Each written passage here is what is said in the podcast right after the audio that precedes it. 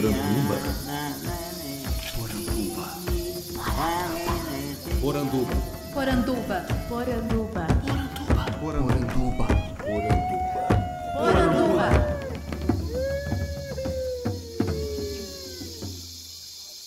Bem-vindos à nossa Poranduba, o podcast sobre as histórias fantásticas do folclore brasileiro. Eu sou Andrioli Costa, o colecionador de sacis, e serei seu guia. E no programa de hoje eu tenho o prazer de receber esse grande intelectual e contador de histórias que é Daniel Munduruku. Daniel, seja bem-vindo ao nosso programa. Muito obrigado. Ô Andrioli, o prazer é meu. Sempre bom conversar a respeito da nossa identidade brasileira, né? do jeito que ela vai sendo formada ao longo do tempo. E da minha parte é sempre uma, um grande prazer mesmo poder elucidar algumas coisas né? com os nossos ouvintes, com as pessoas que leem nosso material. Então, se sinta à vontade.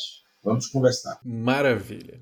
Daniel, então, seu nome ele é muito reconhecido, né? Mas talvez nem todo mundo saiba tudo aquilo, a extensão do que você faz. Então, se você puder, com as suas palavras, como você se apresentaria? Bom, eu sou Daniel, sou um indígena do povo Munduruku. O povo Munduruku é um povo que está presente em três estados brasileiros, no Amazonas, Mato Grosso e no Pará, da onde eu sou oriundo. É um povo que tem um contato com a sociedade brasileira de mais de 300 anos, mas já existe mais de 2 mil ou 3 mil anos, pelo menos é o que a memória da nossa gente diz, né? Se bem que nosso povo não é muito de contar o tempo do mesmo jeito que o ocidental conta. E eu sou nascido, então, nesse povo, crescido, me tornado um, um adulto, né? mas também tive a oportunidade de, saindo da minha comunidade, de frequentar os bancos escolares, as universidades, passei por todos os degraus da formação né, intelectual que está disponível para todo mundo.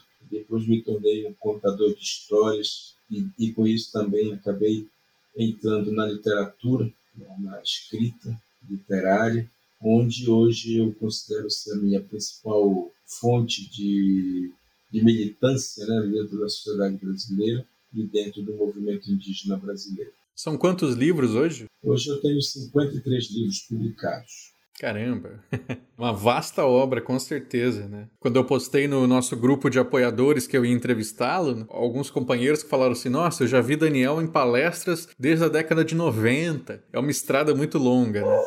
É isso mesmo. São os, os cachorros latindo também, né? Porque é, aqui é o meu quintal. Quintal é cheio de, de cachorro, de gato, de árvores, de plantas, todos seres viventes que têm todo o direito de compartilhar com a gente esse mesmo espaço. Então, os nossos ouvintes vão ouvir esses, esses ecos aí, mas saibam que eles são super bem-vindos. Com certeza. E é isso também que você falava, André, que eu, de fato, tenho tido uma, um caminho, né, um percurso dentro da, do movimento indígena que realmente é, vem lá do, final dos anos 80 já, né? e que atravessa os anos 90. Ano que vem, em 2021, vai se completar 25 anos que eu lancei meu primeiro livro. É um caminho, né? um caminho longo de, de caminhada por esse campo de atuação que é a literatura, que a literatura tem me permitido. E é muito bom poder ter entrado nesse universo da literatura, porque isso me abriu muitas portas, né? Assim, portas que foram importantes para a gente mostrar os saberes indígenas e que não são apenas saberes orais, né? são saberes escritos também. E a gente tem conseguido levar isso para toda a sociedade brasileira. Perfeito. Um primeiro contato que eu tive com o seu trabalho, né, e acho que muita gente também teve, foi as suas reflexões sobre o ser índio, né, como você se reconhecia como indígena, no caso, que foi um enfrentamento mesmo, né, que você sofreu ali durante aquele período inicial em que indo para a escola você tinha que voltar para a aldeia depois e tinha aquele conflito de imagens sobre o que, que era ser quem você era. Eu achei muito bonita aquela reflexão sobre a, a influência do seu avô nesse processo de autorreconhecimento né, que você teve. É, as pessoas não fazem ideia do sofrimento que os povos indígenas têm passado né, durante a nossa história. Porque eu venho de uma geração, justamente eu sou nascido em 1964, então eu sou de uma geração que sofreu um, um abalo muito grande com relação aos projetos de, de Estado brasileiro, né, que foi levado a efeito a partir de 64 no Brasil e que incluía mandar os, as crianças indígenas irem para a escola, na cidade, claro, para que elas aprendessem, eles diziam, né, aprendessem a ser civilizados, aprendessem a ser gente, aprendessem a ser cidadãos brasileiros. E tudo isso, obviamente, vinha de um contexto em que o Estado brasileiro queria se apossar da terra indígena, se apossar da riqueza que essas terras possuem, e eles faziam isso através daquilo que eles chamavam de integração nacional, né? integrar a sociedade brasileira, seja através do território, seja através das pessoas. É, então nós tivemos todo um conflito, né? um conflito identitário a partir dos anos 70, justamente porque a, é, a gente era obrigado a negar aquilo que a gente era de fato e aprender a pensar segundo a, lógica do Ocidente, segundo a lógica brasileira, né, dos, dos militares brasileiros, que era a lógica da truculência, que era a lógica do desrespeito às diferenças. E eu, claro, uma criança aí, naquela ocasião, sofri na pele o drama disso é o drama de nós termos um sistema educacional que impunha para nós um modo de pensar, que impunha para nós um jeito de viver e impunha para nós um jeito de falar. E eu que havia sempre falado na língua do meu povo, fui obrigado a abandonar essa língua, porque a língua oficial, eles diziam, era a língua do Estado brasileiro, né? que era a língua do, do colonizador a língua portuguesa, na língua brasileira. E isso tudo pesou muito para mim. Imagine quanta dor isso causou de a gente ter que falar uma língua totalmente estrangeira para a gente e ser punido caso a gente não falasse essa língua. E eu procuro agora, obviamente que graças à presença desse meu avô, eu consegui fazer uma uma jornada talvez, né, de compreensão da minha identidade, graças à presença desse avô na minha história, na minha vida, na minha, na minha formação, me permitiu a, a, superar um pouco esse trauma. E eu digo superar porque muitos dos meus amigos, colegas e parentes da mesma geração nunca superaram, né? nunca tiveram a oportunidade de refazer esse caminho para o passado, se reconciliar com esse passado. Muitos cresceram achando que era o pior dos pecados ter nascido dentro do povo originário que a gente nasceu e abandonou completamente a sua a sua identidade. Pode parecer isso meio confuso, mas se a gente pensar que a, a toda a história do Brasil ela é feita exatamente dessa negação.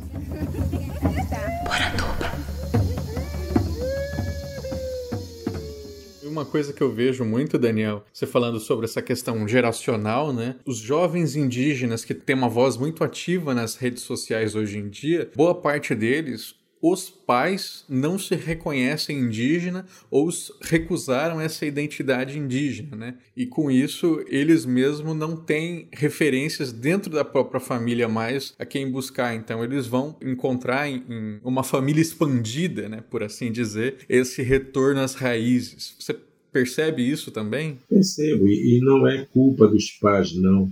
Isso é, é fruto mesmo dessa história violenta né, que, nós, que o Brasil viveu, não apenas nos anos 60, 70, mas sobretudo desde, desde 1500, né, com a chegada dos, dos europeus e o, o, o domínio que eles impuseram sobre os povos, os povos originários. Então, é claro que a, a juventude hoje não, não exatamente a juventude que, que ainda tem digamos, muita ancestralidade muito latente, né, que estão saindo das aldeias para virem para a cidade agora, no, no século XXI, mas principalmente é, essa juventude que, que está em contexto urbano e que tem padecido um pouco das, é, dessas dificuldades né, do, da sociedade nacional, muitos dos pais deles dos seus avós e tudo mais, foram aqueles que sofreram com, com esse sistema, né, esse sistema bruto que nos foi imposto. E muitos deles, como eu dizia, eu tenho muitos parentes do Munduruku que são da mesma geração que eu, que nunca mais conseguiram aceitar a sua identidade exatamente porque a identidade que a gente possuía era uma identidade execrada, né? era uma, a maldita, amaldiçoada pelas pessoas. E obviamente que essa ferida marca a alma da gente, marca o espírito da gente. E como eles tiveram dificuldade de,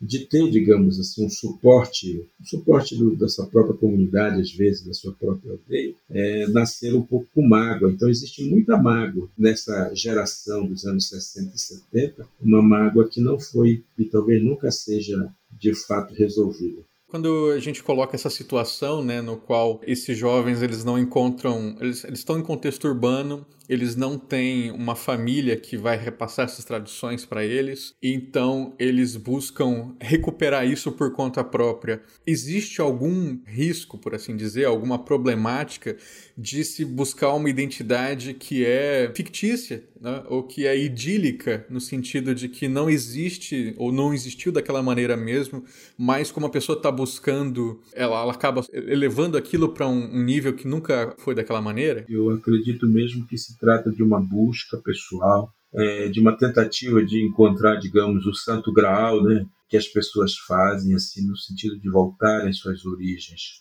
Acontece que as origens, elas já foram modificadas. Né? Existe muito dessa mudança. Então, imaginar que um jovem hoje ele possa retornar ao século XVI e tentar reconstruir o seu hoje a partir do século XVI, ele vai estar correndo um risco muito sério e muito grave de estar trazendo e, e fortalecendo o estereótipo que as pessoas já trazem consigo. É um pouco delicado, a, a meu ver, assim, a juventude mesmo que está em contexto urbano, ela tem que ressignificar a própria identidade. Assim como o brasileiro tem que ressignificar a própria identidade né? porque essa identidade brasileira é uma, ela é uma constante construção. Ela não pode ser acabada, ela nunca está acabada. Né? Ela está em construção exatamente porque nós somos esse amálgama de diferentes culturas, essa mistura de diferentes culturas. Essa diferença nos dá uma característica toda própria, toda nossa, toda brasileira. Eu costumo dizer que o brasileiro, assim, o Brasil, é um país absolutamente diferente do resto do mundo, exatamente porque nós construímos uma identidade. Então, seja com a questão da presença indígena, seja depois com a presença africana no país, que deu toda uma um novo redimensionamento para nossa, a nossa Constituição. Tanto verdade é que nós somos o único país desses que foram colonizado por Portugal, que não, não fala com sotaque português. Né? Nós falamos com um sotaque totalmente original, porque é um, é um sotaque que foi sendo, foi sendo construído justamente pelas, pela diversidade linguística, né? seja diversidade linguística indígena, seja pela diversidade linguística africana, que foi chegando por aqui, né? que foi dando um, um, todo uma, um, um redimensionamento, uma outra forma de, de a gente construir essa cultura. Então todo mundo, todo brasileiro, ele precisa repensar isso. O brasileiro indígena hoje, né, aquele que é jovem indígena e que está no contexto urbano, ele precisa também olhar para dentro de si. Ele não precisa reproduzir o passado. Né? Ele pode reconstruir ou reconstituir a sua identidade a partir do que nós temos hoje, né? a partir da nossa contemporaneidade. Acho que isso é fundamental para que os jovens realmente possam dar um, uma contribuição efetiva, até mesmo para a continuidade das tradições e das culturas indígenas. Primeira vez que eu te vi pessoalmente, acho que tem tudo a ver com isso que você está falando, é, foi na inauguração do Sesc Paulista, que estava você, o Cristino Wapichana uma outra moça, eu não me lembro exatamente. E vocês estavam cantando e o, Apichano estava usando um violão. E aí você faz uma intervenção para falar: a gente está usando esse instrumento, né, esse violão, porque a gente não estamos presos ao passado, nós somos contemporâneos a vocês. A gente pode e deve usar esses instrumentos que estão no nosso entorno porque fazem parte da nossa vida, a gente não está descolado dela. Exatamente a tendência das pessoas é achar que para a gente ser indígena, a gente tem que tocar maracá, sabe? E elas não percebem, a maioria das pessoas não percebe que tocar um violão, ou fazer um hip hop, ou usar câmera fotográfica, câmera digital para fazer filmes e tudo mais, isso não é abandono da cultura. Ao contrário, isso é uma manifestação da competência que a gente tem, né, de poder manipular toda essa tecnologia sem abrirmos mão do que somos. Mais do que um, um abandono cultural, ela é uma, um reforço de que a cultura é dinâmica, que a cultura se renova, que a cultura se atualiza, para ela continuar a mesma. Né? A cultura ela, ela precisa desse, desse suporte né, da atualização para ela se renovar e para que ela possa se manifestar. Então, o Cristino tocando violão, violão clássico, que ele aprendeu né, no, no conservatório, o outro menino que faz cinema, ganha prêmios com isso, manipulando as filmadoras e tudo mais, tudo isso é um sintoma, é um sintoma de competência mais do que de, de traição né, da cultura.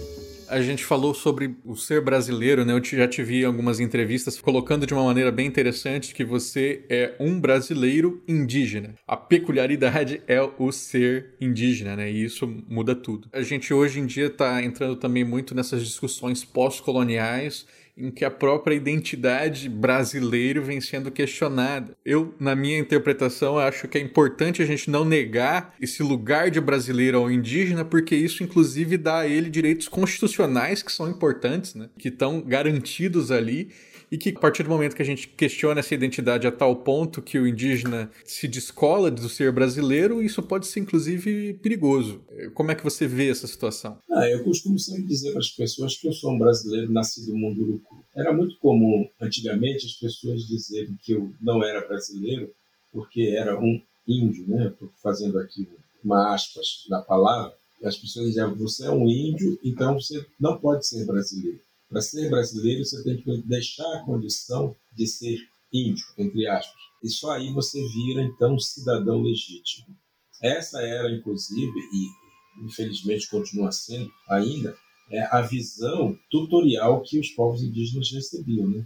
Os, os, indígenas eram tutelados pelo Estado brasileiro né? e o Estado dizia o que, que eles podiam, o que, que eles não podiam. Em 88, quando a Constituição foi aprovada, o Brasil, o Estado brasileiro, pela primeira vez, nos lembrou para todo mundo de que nós indígenas somos indígenas, somos brasileiros plenos, com todos os direitos. Só que somos brasileiros diferenciados, porque somos um brasileiros que não falamos a língua oficial. Somos um brasileiro que não temos a mesmo tipo de compreensão do mundo Somos brasileiros que dependemos da terra, do território para poder reforçar a nossa cultura, a nossa identidade. E cabe ao Estado, isso é importante, que foi a grande conquista da Constituição, cabe ao Estado brasileiro oferecer todas as condições para que essas populações possam se manter de acordo com as suas tradições. Esse foi o grande, o grande ganho que a Constituição trouxe justamente para lembrar para todo mundo que ter nascido um indígena, ter nascido dentro de um território ou dentro de uma identidade já devidamente estabelecida, não torna aquele indivíduo menos brasileiro que o outro indivíduo nascido em outro contexto. Nascer Munduruku não pode ser nunca uma maldição, como se queria antes. Pelo contrário, há de ser um direito de todos aqueles que habitam esse povo. E o direito de ser plenamente munduruku e, ao mesmo tempo, o direito de poder usufruir de, é, de todos os direitos de ser um cidadão brasileiro pleno. É fundamental entender isso para poder perceber que o Brasil ele é constituído de muitas outras identidades. Né? Existem muitos outros outras formas de a gente ser brasileiro. Que o ser brasileiro é um título que nós recebemos. Mas não é, a, não é a nossa identidade. A identidade ela é constituída a partir do lugar onde você mora. No Nordeste existe mil maneiras de ser brasileiros. Né? No sul do Brasil tem outras tantas maneiras de ser brasileiro. No Sudeste, outras tantas. Aqui no interior de São Paulo, onde eu moro, né, que tem a cultura caipira, a cultura caiçara, são formas de brasilidade né? Nós deixamos de ser brasileiro nesse conceito maior? Não, mas nós temos as nossas diferenciações e essas diferenciações, é isso que eu gosto de lembrar, elas têm que ser o nosso diferencial, sabe? Então, tem que ser a nossa maneira de nos posicionarmos diante do mundo. Não há necessidade de nós virarmos paulistanos ou cariocas. Né? Sermos parte desse estado chamado São Paulo, com todas as suas diferenças, é fundamental. É fundamental ser aqui do Vale do Paraíba, que tem uma cultura, ou ser do Vale do Ribeira, que tem uma outra cultura, é, ou ser da região campineira, que tem uma outra forma de se relacionar com o mundo. Não tem nenhum problema com relação a isso. O que é importante, e é aí que mora, a meu ver, o diferencial da identidade brasileira, é que ela se compõe, essa identidade se compõe exatamente com as diversidades, com as várias diferenças que nós temos. Com certeza. Na sua obra literária, eh, você encontra nela um espaço para um ativismo, né, como você tinha dito no começo, mas também para uma filosofia, uma divulgação de um pensamento típico ameríndio para que nós possamos conhecer? Você vê dessa forma também? Olha, eu vejo, eu, eu sempre fui muito livre na minha forma de escrever. Eu acho que nesse sentido até o espaço que eu ganhei na sociedade brasileira, ganhei não, conquistei da sociedade Sim, brasileira com, com, a minha forma de escrever, ela traz esse diferencial né, de, de ser uma literatura reflexiva, uma filosofia indígena, né, mas ao mesmo tempo também com uma pegada política, porque eu considero a literatura que eu faço uma literatura engajada, que tem um objetivo muito claro de educar o pensamento das pessoas, sem fazer disso uma bandeira de luta e de revolução. Essa revolução que eu proponho é sempre uma revolução muito silenciosa, que passa pela formação das consciências. Né? E as pessoas, na medida em que tomam contato com a minha obra, com, com os meus escritos, elas vão começando a perceber o que está por trás daquilo que eu proponho. Tanto verdade é que eu não costumo classificar a minha obra como literatura infantil, como às vezes é comumente conhecida. Né?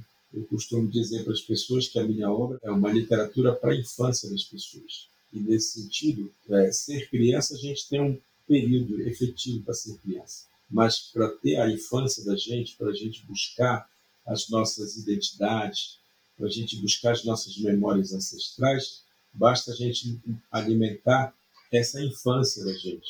E aí não tem idade, né?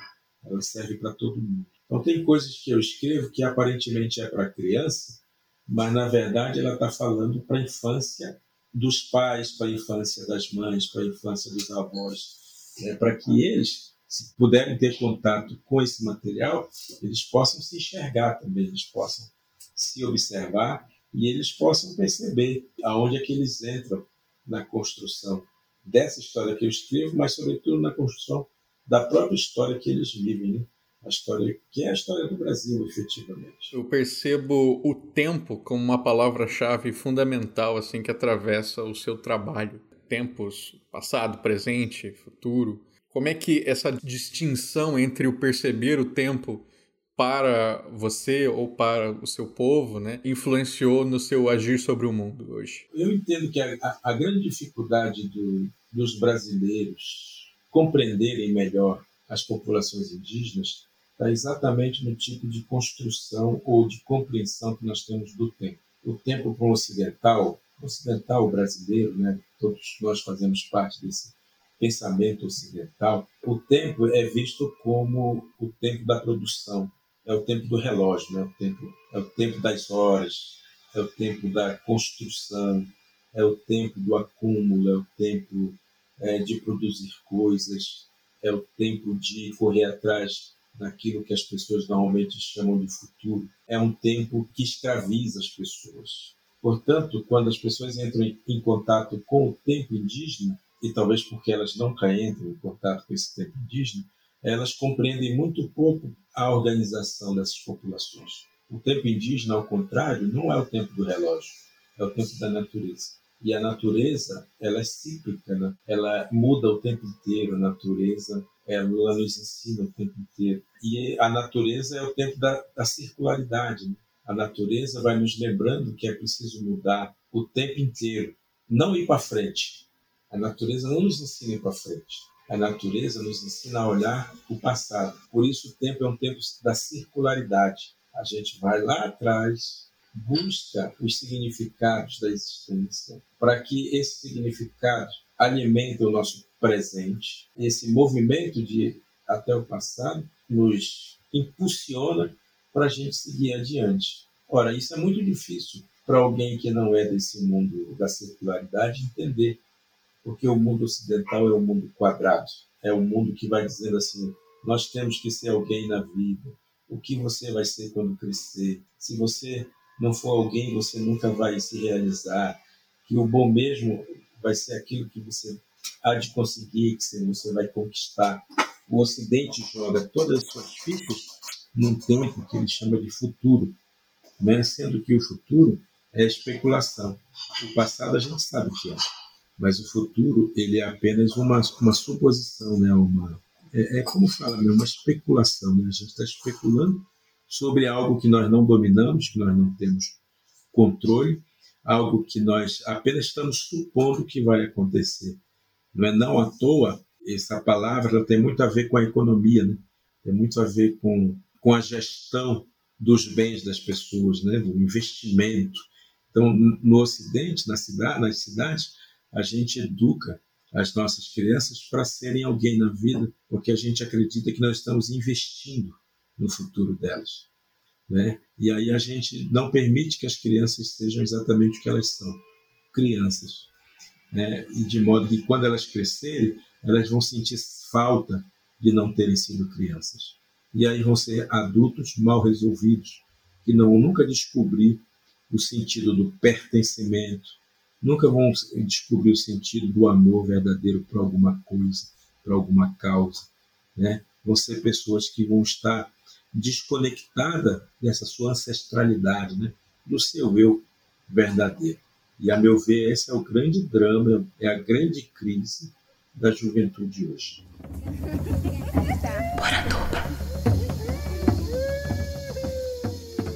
Quando você usa esses termos, né, sobre esse tempo circular a qual se retorna, provavelmente tem familiaridade com a ideia de tempo mítico, que é esse tempo além do tempo onde a gente retorna e, e, revive. Você gosta desse termo? Gosta de pensar essa proximidade do pensamento indígena com o tempo mítico? Eu acho que isso são palavras, né? As palavras, elas são sempre muito elas são muito boas, mas podem ser também muito traiçoeiras, né? Elas podem nos enganar, podem nos, nos levar a pensar coisas que às vezes não estão muito claras dentro da gente. O risco que a gente tem de, de batizar as coisas, e isso é uma coisa bacana entre os indígenas, que eu queria contar para você, para quem nos, nos ouve. Nós não costumamos nomear as coisas a partir de uma suposição a gente nomeia as coisas a partir da experiência que a gente tem das coisas. Por exemplo, quando você dá o nome de uma cidade, por exemplo, São Paulo, né? São Paulo nasceu dia 25 de janeiro por conta do, do apóstolo São Paulo, né, do santo, porque foi nesse dia que ela foi teoricamente fundada, inaugurada. Mas essa experiência de São Paulo, de conviver com São Paulo, com o santo, ninguém teve. Então, o nome mais mais adequado para São Paulo era exatamente o que era anterior a esse batizado. O povo indígena ele costuma dar nome daquilo que experimenta. Por exemplo, São Paulo era Piratininga. Né? E quando a gente escuta esse nome, Piratininga, dentro dele vem todo um significado experimentado pelas pessoas que viveram naquele espaço, naquele lugar. É peixe alguma coisa? É peixe vermelho, peixe, peixe tingido de vermelho alguma coisa assim, porque foi fundada ali às margens desse rio. E esse rio tinha toda uma, uma digamos, uma vocação, né? Para, em algumas épocas do ano, ele recebia, inclusive, as tinturas que vinham do pau-brasil, de outras madeiras, e tingiam o rio de vermelho. Com isso, davam uma, uma compreensão né, de que os, os peixes também eram eram vermelhos. Então, tudo isso é, é fruto de uma experiência, e, e, é isso que eu queria dizer para você. Né? Quando a gente fala de mito, a gente está usando um termo ocidental, usado desde o século VI a.C., né? na Grécia Antiga. Quer dizer, nós usamos hoje uma palavra que tem uma compreensão, obviamente, a partir dessa experiência grega, mas que às vezes é uma palavra que que é usada de forma equivocada. Muito recentemente se chamava uma certa pessoa de mito. Nossa. Para nossa tristeza, sim. Para mim, é um desperdício absoluto da palavra, justamente porque é, a palavra mito em si, ela traz, obviamente, todo um sentido e uma compreensão do, do, povo grego lá atrás e que não cabe nas pessoas. Né? O mito é uma narrativa ancestral. Né? E não existe ninguém ancestral assim. Uma vez eu falei, né, quando me perguntaram isso, foi que certamente essa pessoa conduzida ao poder não era um mito, mas estava sendo movido por um, né, um mito de violência, de exclusão, de rejeição do outro, que estava ali atuando, né, sobre esse, indivíduo. No, no, sentido mais, digamos, original da palavra, ela não, não pode ser usada para identificar pessoas assim, porque isso empobrece a narrativa, né, empobrece o uso delas. Então a palavra mito, é, ela é uma palavra bastante controversa, inclusive para se referir às histórias narradas pelos povos indígenas hoje, assim como também a palavra folclore ou palavras que são usadas às vezes para definir uma narrativa é, ancestral, né? Dessas populações. Como você costuma nomear, por exemplo, o que a gente chamaria de um, um mito de origem munduruku? É, vocês nomeariam como? Não, a gente não tem muito uma palavra exata para isso, mas a gente costuma dizer que essa é uma história ou, ou é uma narrativa, né?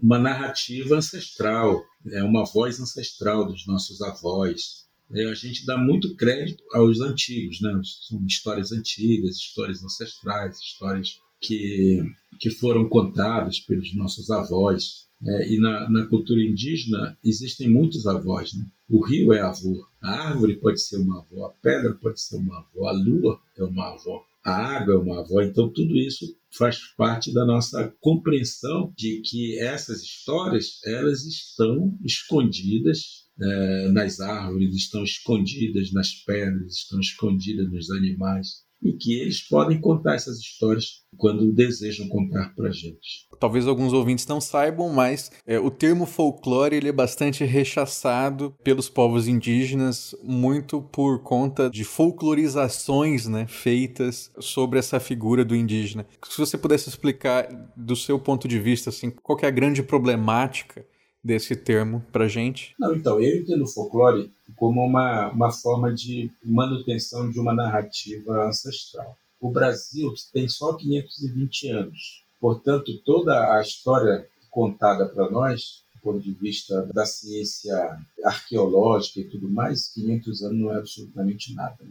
Então, todas essas histórias que foram construindo um pouco a narrativa da história brasileira, ela vem, ela é fruto de povos muito recentes, ou seja, de povos que estiveram por aqui no Brasil há apenas 500 anos. O folclore o que, é? O folclore ele é justamente uma transliteração de, das histórias contadas por esses povos que vai começando a habitar o imaginário das pessoas. Então, uma narrativa ancestral de alguma entidade, de algum espírito da floresta, passa a fazer parte do, de uma história a ser contada que aos pouquinhos vai perdendo, digamos, a veracidade dela. E aí ela passa a compor esse imaginário, é um imaginário congelado, é um imaginário já não mais vivo, porque o folclore normalmente ele trata de coisas que moram no imaginário da gente, mas que não habitam a nossa realidade. E aí a gente vai construindo uma narrativa em cima desses,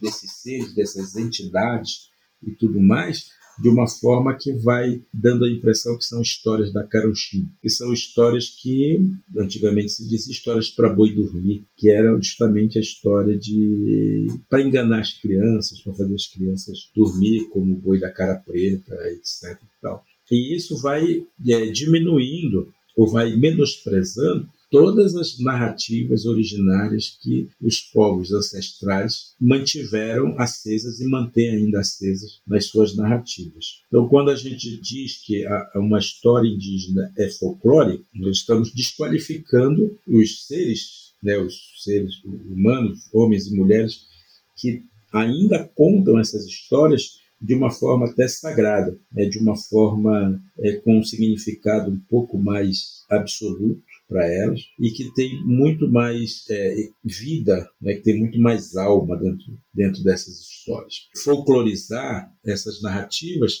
é reproduzir o preconceito, é reproduzir os estereótipos, é reproduzir a visão equivocada que a população brasileira cresceu ouvindo e, obviamente, colocando os indígenas como se fossem povos menores, como se fossem inferiores com relação a tal narrativa oficial, né, ou a narrativa científica.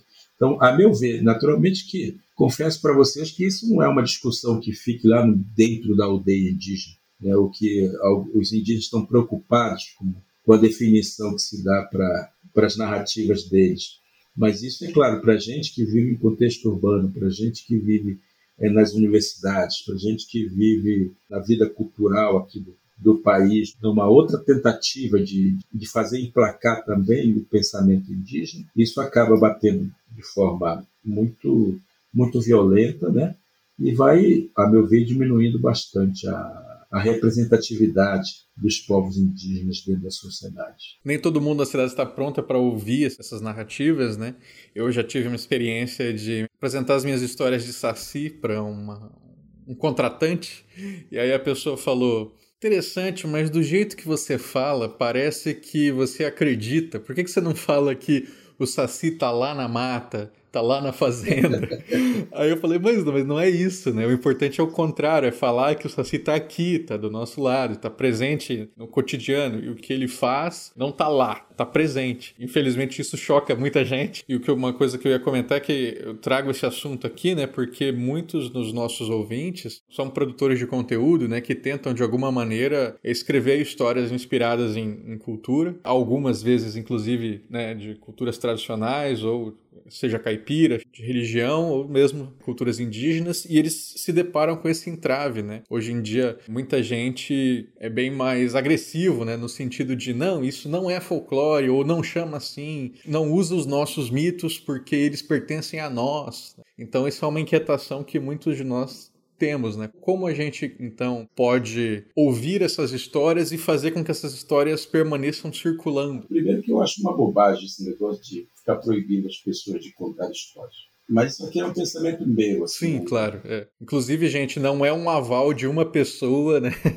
que vai mudar tudo. Eu acho que as histórias são livres e se elas estão em domínio público, então elas têm ainda mais possibilidade de serem recontadas não vejo nenhum problema nisso. Eu vejo problema quando isso é só folclorizado. Aí sim, eu vejo problema quando as pessoas que contam a história elas não contextualizam. Aí eu vejo problema. Contextualizar significava dizer essa história que eu estou contando aqui da, das serpentes que roubaram a noite, para usar uma história minha. As serpentes que roubaram a noite, ela é contada pelo povo munduruku que vive lá no Pará. Pronto, contextualizou. Né? Deu para as pessoas que estão ouvindo um lugar o lugar da onde aquela história foi gestada, né? porque senão você vai dizer assim, ah, são histórias de índio, aí foram os índios que contaram essa história. Por muito tempo foi assim, né? É, quando, quando você faz isso, aí você está folclorizando simplesmente, né? Porque os índios são também considerados seres folclóricos. Né? A história do Brasil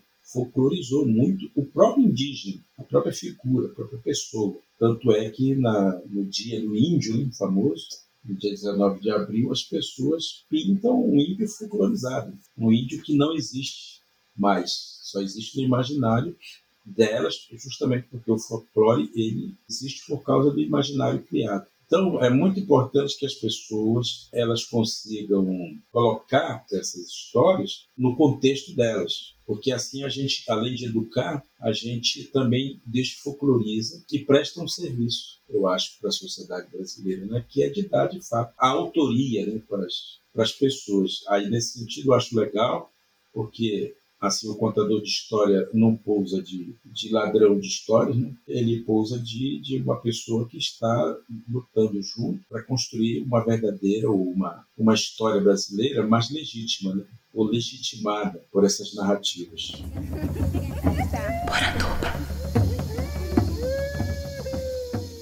Um tema que você trouxe aí nessa sua fala, que foi muito interessante, é que sobre o domínio público, né? São narrativas de domínio público. Por outro lado, é, eu vejo uma discussão recente também sobre se os indígenas não teriam direito a receber alguma coisa por pessoas que usam suas narrativas. Se sai um filme em Hollywood sobre um mito do Ipupiara, por exemplo, perdão pelo uso da palavra mito, será que o povo indígena de onde surgiu ou teria surgido essa entidade teria direito a alguma coisa? Isso é uma coisa que vem sendo discutida, né? Inclusive em Gana, desde 2005, se você quer usar qualquer tipo de manifestação de cultura tradicional lá, você tem que pagar um imposto ao Estado sobre isso. Então, é, você que já participou ali de um instituto de direitos indígenas, né, direitos autorais, direitos de propriedade indígena. Como é que você eh, vê essa situação? Então, eu acho que tem duas coisas aí, né? Eu acho que existe um, um direito que é um direito legal, né, no sentido da, da lei em si, ou como a lei define a questão da propriedade intelectual, né? E existe um problema de direito moral, se é, a gente levar ferro e fogo, é, nós vamos descobrir de fato que as histórias indígenas, elas dentro da lei, elas são de domínio público, exatamente por ser difícil de você atribuir um autor para aquelas histórias. E, e, o direito ocidental é um direito personalíssimo, né? não é um direito um direito coletivo. Não existe essa figura do direito coletivo para esse tipo de situação por vias, digamos, da lei, não tem nenhum problema, é, é uma história coletiva, mas de domínio público. Por outro lado, existe um problema moral, e a pessoa seria muito ético que a pessoa que usa, a pessoa ou uma instituição, ou o que é que seja, usa um, uma história que tem origem, que sabe de onde é que é essa história, sabe de que povo vem,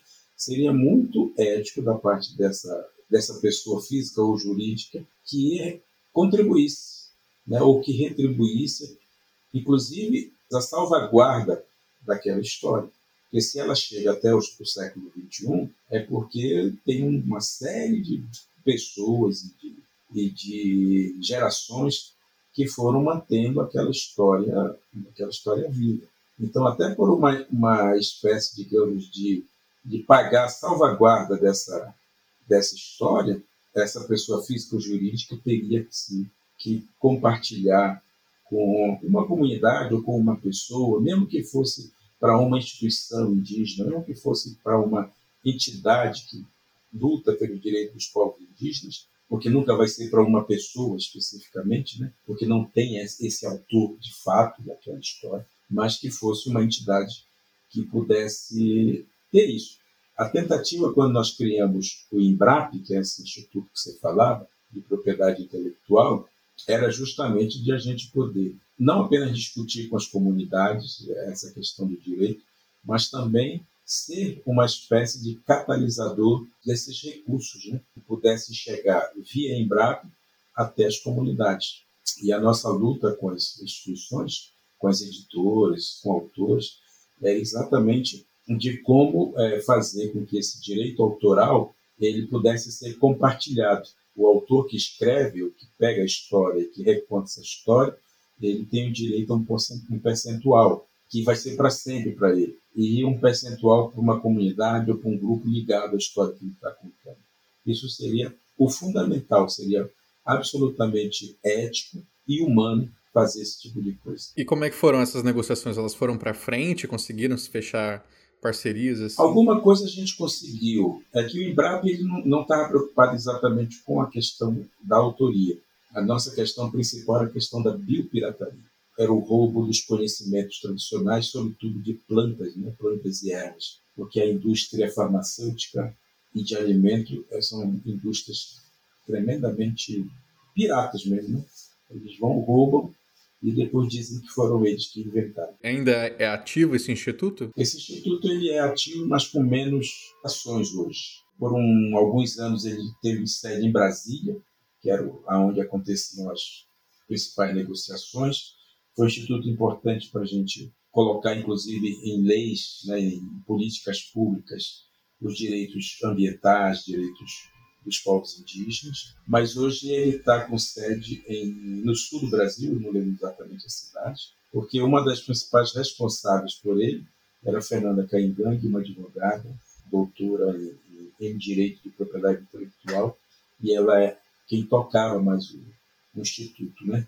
Eu sempre fui mais educador e, e menos advogado. Então, a minha prática sempre foi de tentar fazer com que as pessoas entendessem esse tipo de discussão que a gente está tendo aqui. E, enquanto isso, ela ia para os fóruns nacionais e internacionais para debater os direitos efetivos, direitos legais, né? que essa propriedade intelectual pudesse render para os nossos povos. Então, tivemos algumas vitórias, algumas conquistas, algumas leis acabaram sendo aprovadas com a nossa ajuda, então tudo isso fez parte do nosso trabalho. Maravilha. Daniel, última pergunta então, quais caminhos devem ser trilhados então para que a gente possa fazer uma produção cultural juntamente aos indígenas e não falar por eles, sabe? Mas com eles. Eu acho que dá para fazer uma porção de coisas bacanas. Uma delas é, é empoderar esses próprios indígenas, sabe? Porque Obviamente que muitos indígenas dominam o, o mundo ocidental, domina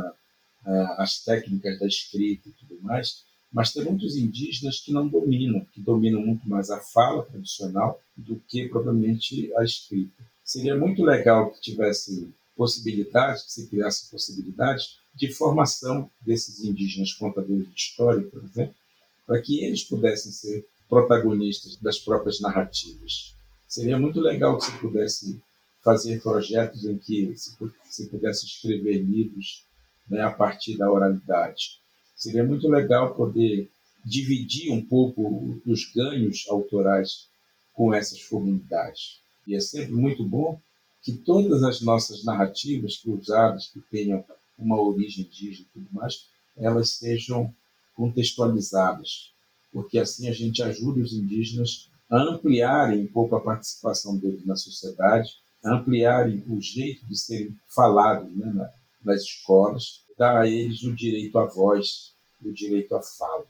Então é fundamental a gente, engrossando o coro é, desse lugar de fala, como se diz hoje, né, uma palavra que eu não gosto muito também, mas é, desse lugar de fala das populações indígenas, né, para que eles possam efetivamente falar e contar as suas próprias histórias. Perfeito. Seu último recado, peço para o pessoal te seguir aí nas redes sociais, de algum site, alguma coisa que você acha que é importante que as pessoas possam entrar em contato contigo, se for o caso. Legal, ó. Eu tenho as redes sociais, Daniel Munduruku Oficial é o meu Instagram, é danielmunduruku.blogspot.com é o meu blog, né, na internet, tem perfil no Facebook, tem o perfil do Instituto UCA também, UCA, né, que é o meu instituto, a minha ONG. É, enfim, tem meu canal no YouTube, que tem bastante vídeo, bastante coisas, cheio de novidades sempre, e que podem me seguir por lá. Um abraço para todo mundo, obrigado pela oportunidade.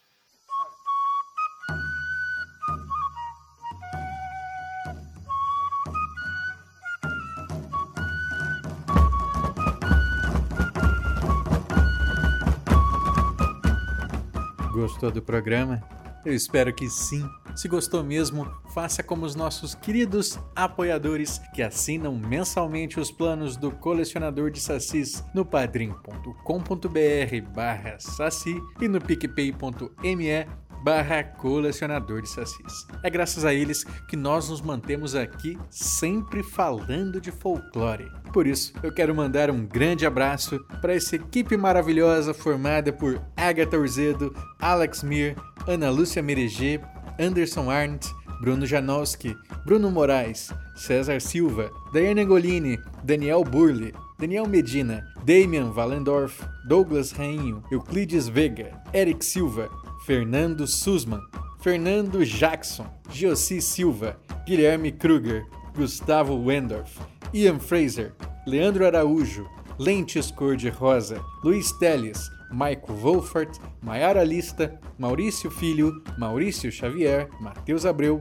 Maicon Torres, Micael Meneghetti, Nilda Alcarinque, Pedro Scheffer, Rafael Joca Cardoso, Ricardo Santos, Rodrigo Cunha, Simone Braga, Thomas Misfeld, Thiago Chiavegatti, Vitor Nogueira, Vitória Silveira, Valdeir Brito e Zé Wellington.